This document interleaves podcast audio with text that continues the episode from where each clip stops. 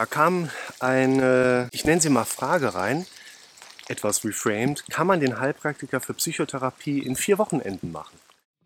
Willkommen zum Podcast für mentale Gesundheit, Zufriedenheit und Wohlbefinden. Das ist eine gute Frage. Also aufbauen tut die Frage ja grundsätzlich erstmal auf dem Erlebnis, was so ganz viele Menschen in, äh, ja, bei sich selbst wahrscheinlich noch nicht mal reflektieren können, aber man von außen gut sehen kann man liest was im Internet und glaubt es direkt. Ne? Also stand da irgendwo, also stimmt das ja. Also im Internet steht ja nichts drin, was irgendwie falsch wäre. Wenn man dann irgendwo aufschnappt, naja, man kann ihn irgendwie in vier Wochenendkursen machen, vielleicht sogar noch schneller, man bereitet sich mal Wochenende darauf vor. Das ist nicht ganz so. Die Punkte, die für die Vorbereitung für eine Überprüfung zum Heilpraktiker oder Heilpraktiker für Psychotherapie relevant sind, die sind schon relativ umfangreich. Also ich habe ein Buch für den normalen Heilpraktiker zu Hause liegen. Das ist eine Kurzzusammenfassung, die gar nicht so sehr in die Tiefe geht in Bezug auf die einzelnen Krankheitsbilder und umfasst über 750 Seiten. Die Heilpraktikerprüfung gehört mit zu den drei schwierigsten Prüfungen, die wir in Deutschland haben. So hat es einmal eine renommierte Zeitschrift für sich untersucht, neben der Juraprüfung und dem neben der Jagdprüfung ist die Heilpraktikerprüfung wirklich die umfassendste Prüfung, die man so auf einen Schlag machen kann. Also in vier Wochenenden zum Heilpraktikertitel oder Heilpraktiker-Psychotherapie, das funktioniert vielleicht, wenn du äh, hier Catch Me If You Can Schauspieler bist, der dann seine Juraprüfung so geschafft hat, aber keine Chance. Deshalb erzähle ich dir mal kurz, wie habe ich das damals gemacht.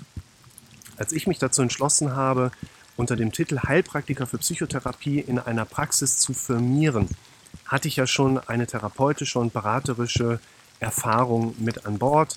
Ich habe mich relativ zügig als psychologischen Berater dann entsprechend auch selbstständig gemacht, erste Gehversuche gemacht. Als ich mich damals dazu entschieden habe, kamen ja erst einmal fünf Jahre Erfahrung in der Notfallrettung mit dazu.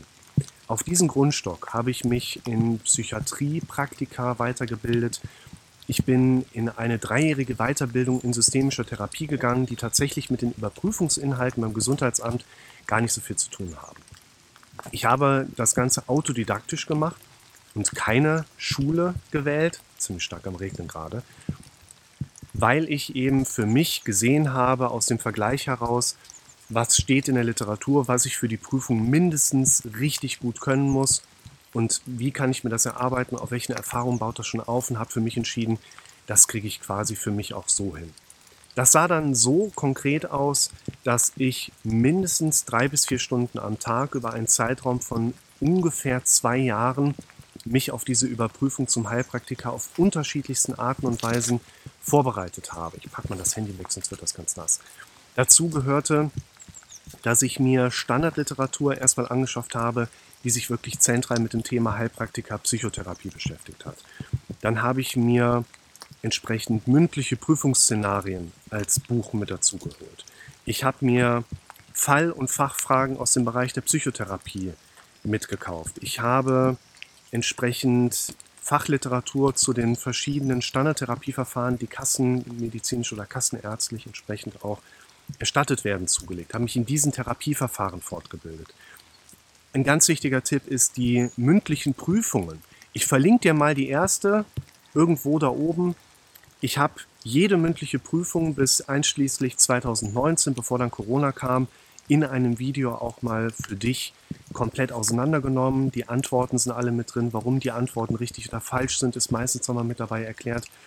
Und aus dieser Kombination heraus dass man in die Standardliteratur reingeht, dass man in die Zusammenfassung reingeht, die für die Heilpraktiker Psychotherapie sind, dass man über den Tellerrand hinausschaut und eben auch andere, ich sag mal, Prüfungsszenarien mit drin hat. Nicht nur Multiple Choice und nicht nur mal ein mündliches Prüfungsszenario, sondern auch in die Überprüfungen der normalen kassenzugelassenen Psychotherapeuten mit reingeht, dass man in die Gefilde reinschaut, was muss denn nachher ein Facharzt für Psychiatrie und Psychotherapie als curriculare Eckpunkte mit drin habe.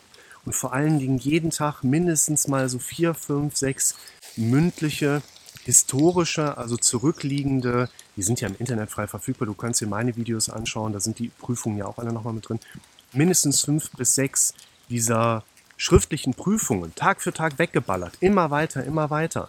Ich bin nachher hingegangen Das war jetzt so meine persönliche Herangehensweise und habe mir, es existiert übrigens immer noch, damals im Hollandurlaub, ein schwarzes Notizbuch zugelegt und habe da alles an Wissen reingepackt in der Kurzform, was ich glaubte für die Prüfung entsprechend gebrauchen zu können. Und habe sehr viel Arbeit in dieses Buch investiert, damit das nachher so eine Art Lern- und Prüfungsbuch wird. Das heißt, ich hatte da meine Fragen stehen, konnte die im Kopf beantworten, bin die nächste Seite weitergegangen, konnte da sehen, okay, da muss ich das nochmal abfragen, okay, die Gehirnbereiche, Synapsenverschaltung, alles klar, nächste Fallfrage.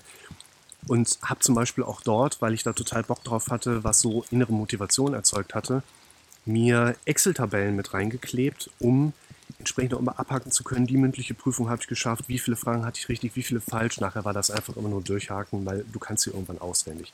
Das ist aber auch ganz gut. Interessanterweise hatte ich bis einschließlich März 2011 das Gefühl, dass ich unheimlich viele Fragen innerhalb dieser schriftlichen Prüfungen einfach wiederholen. Und dachte so, hey, das kann ja eigentlich nur gut gehen. Bin dann in die schriftliche Prüfung in 2011 dann damals eingegangen, in Köln. Übrigens auch hier, damals wie heute, ungefähr zwei bis zweieinhalb Jahre Wartezeit, damit man überhaupt erst zu einem Prüfungsversuch zugelassen wird. Also das nochmal zu diesen vier Wochenenden und dann bin ich Heilpraktiker Psychotherapie. Und guck mir dann diese schriftliche Prüfung und denk so, da ist erstaunlich viel drin, was ich so noch nicht mit drin hatte. Aber alles beantwortbar. Bin ja auch im ersten Rutsch dadurch. Der Knaller war so, so überhaupt noch. Ich habe das nicht direkt gefunden, bin zu spät da rein, setze mich dann irgendwo hin, guck nach links. Ich so, Britta, wann warst du denn hier? Britta dreht sich um. Kekse backen. Ich so, okay, also eine Bekannte von mir, wo wir beide im Vorfeld nicht voneinander wussten, so, wir sind da gemeinsam in der Prüfung tatsächlich auch dann in Köln zugegen. War ein schöner Zufall, waren danach noch ein Käffchen trinken.